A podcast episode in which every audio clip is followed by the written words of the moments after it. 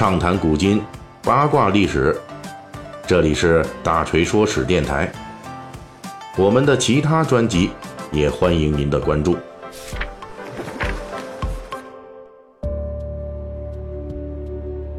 好，今天这个大锤说史啊，咱们录的有点晚啊，不知道能不能说照常的今天晚上更新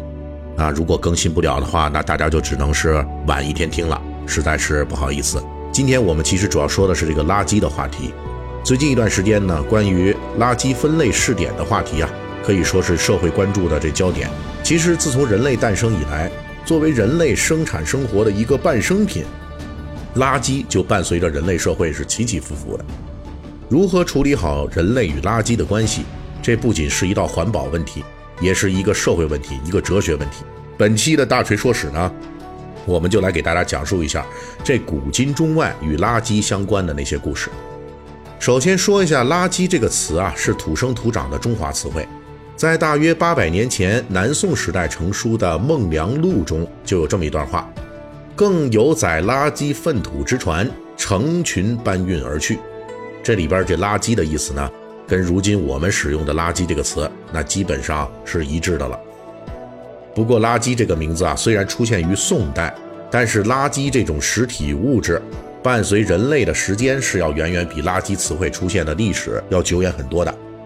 比如大家都熟悉的北京猿人这周口店遗址啊，历代的考古人员呢，从中发掘出来的各种有火烧痕迹的兽骨啊。动物残骸等等猿人活动的遗迹，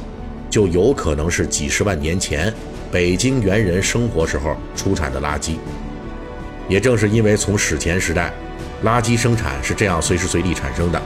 因此无论是中外的这个古人们啊，那对待垃圾的最初方式啊，都是同一种，那就是直接就给扔了啊，直接就随手丢弃了。不过在相当长的时间里呢，古人制造的这些垃圾。基本上主要是厨房垃圾、农业垃圾和日常垃圾等等，跟现代社会的那种有毒有害的、可回收的什么干湿垃圾啊，这种不容易降解的什么塑料啊等等这些东西哈，这些复杂的东西不太一样啊。那时候基本上没有什么工业品嘛。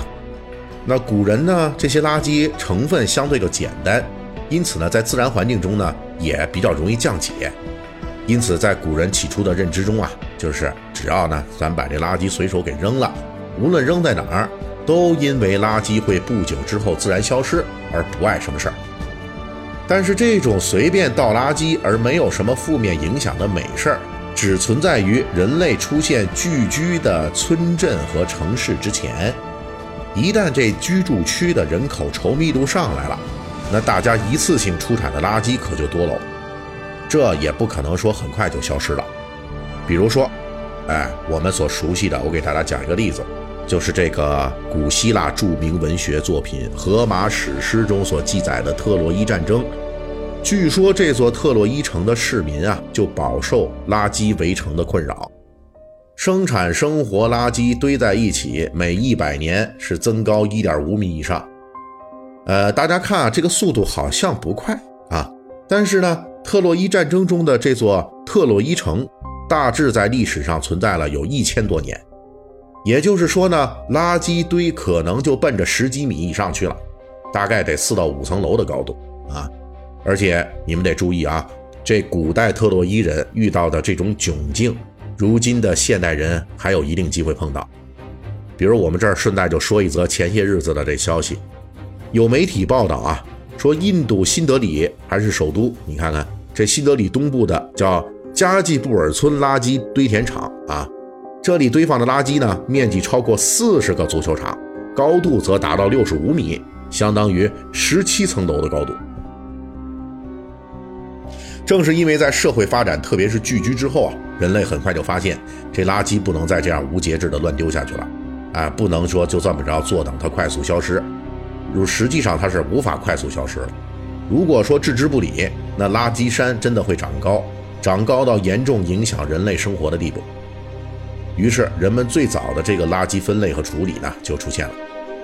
这个我国是最早出现类似垃圾处理条例的这么一个的国家啊，在战国时代成书的《韩非子》就记载了商代的一条血淋淋的垃圾处理条例。这就是对待那些随意把垃圾倾倒在公共道路上的人，一经发现就剁手啊。后来呢，到了秦汉时期，哎，这个血淋淋的刑法呢减轻了，就是改成了情面啊，就是在你的脸上得刺个记号，刺个字儿，我扔垃圾了，就是这样，对吧？那到了唐宋以后呢，这个刑罚又轻了，就是变成打板子了。虽然咱们这个惩罚手段随着历史的进步减轻，但是呢，关注的都是一件事儿，那就是城市垃圾的安置与处理。在这个问题上，其实，在古代的中西方基本手段都是一致的，无非就是堆积和掩埋这两种基本操作。这里边大锤特别要强调一句：古代的王侯将相们再有权力和野心，也只能下命令强迫这些垃圾远离城市主要干道，不要大量留在城市里。至于说这垃圾出了城之后啊，那就超出了范围了，可以随便堆积了。历代王朝中啊，稍微科学一点、勤奋一点的，可能会每隔一段时期组织民夫对垃圾堆进行清埋。现代考古工作者啊，曾经对长安城，也就是目前热播的网剧《长安十二时辰》中张小敬誓死保卫的那座隋唐长安城这个遗迹啊，进行了发掘，在当时的含光门外就发现。有历朝历代堆积的生活垃圾遗存，大家就注意哈，这座隋唐的长安城啊，可是人口稠密的中古时代首屈一指的大城，因此呢，大量堆积的垃圾啊，也是确确实实的对当地的地下水构成了污染。比如说，隋唐长安城建成之后不过一百多年，居住在这里的长安居民啊，就发现一些方内的水井的水是又咸又苦。水皆咸卤，不能喝了。其实不止于此啊，从隋唐以来，长安所在的这个如今的西安一带，地下水的污染问题就一直非常严重。主要原因呢，就是历朝历代在此建都之后，城市居民的生活污水、垃圾、排泄物等等，长期的堆积。这些东西里边呢，有不少是属于含氮的有机物，在长期堆积过程中。它们逐渐地变成了硝酸盐，并渗入到地下水中，而且随着成百上千年的积累，在地下水中富集，就造成了水质变咸变苦。当然啊，也有稍微讲究一点的办法，那就是呢，把垃圾丢进就近的河流，甚至是海洋之中，让这水流呢把垃圾带走，并且最终降解。那古代历史上一直存在着。比如说这法国的巴黎啊，这是一个欧洲名城了。那他们呢，就是这种依靠流水来处理垃圾的。巴黎市民们把大量的生活垃圾倒入河流，并没有考虑在他们下游生活的居民的境遇啊。您想想，上游扔垃圾，那下边是什么想法，对不对？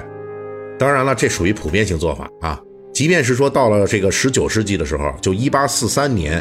当时已经名震天下的日不落帝国的首脑维多利亚女王。在访问这英国的剑桥大学的途中啊，曾经在河岸边就看到，说这有大批的白色纸张啊漂浮水上，是顺流而下，那场面是极为壮观。请注意哈，这些东西哈，白纸，那不是纸船，也不是飘在上面的纸鹤，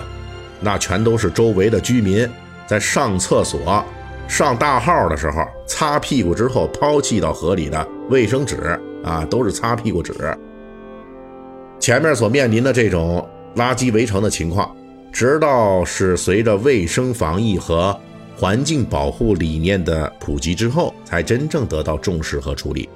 我们在这里所说的各种垃圾围城的情况才得到逐步缓解。不过呀，人与垃圾之间的关系经营已经延续了万年之久，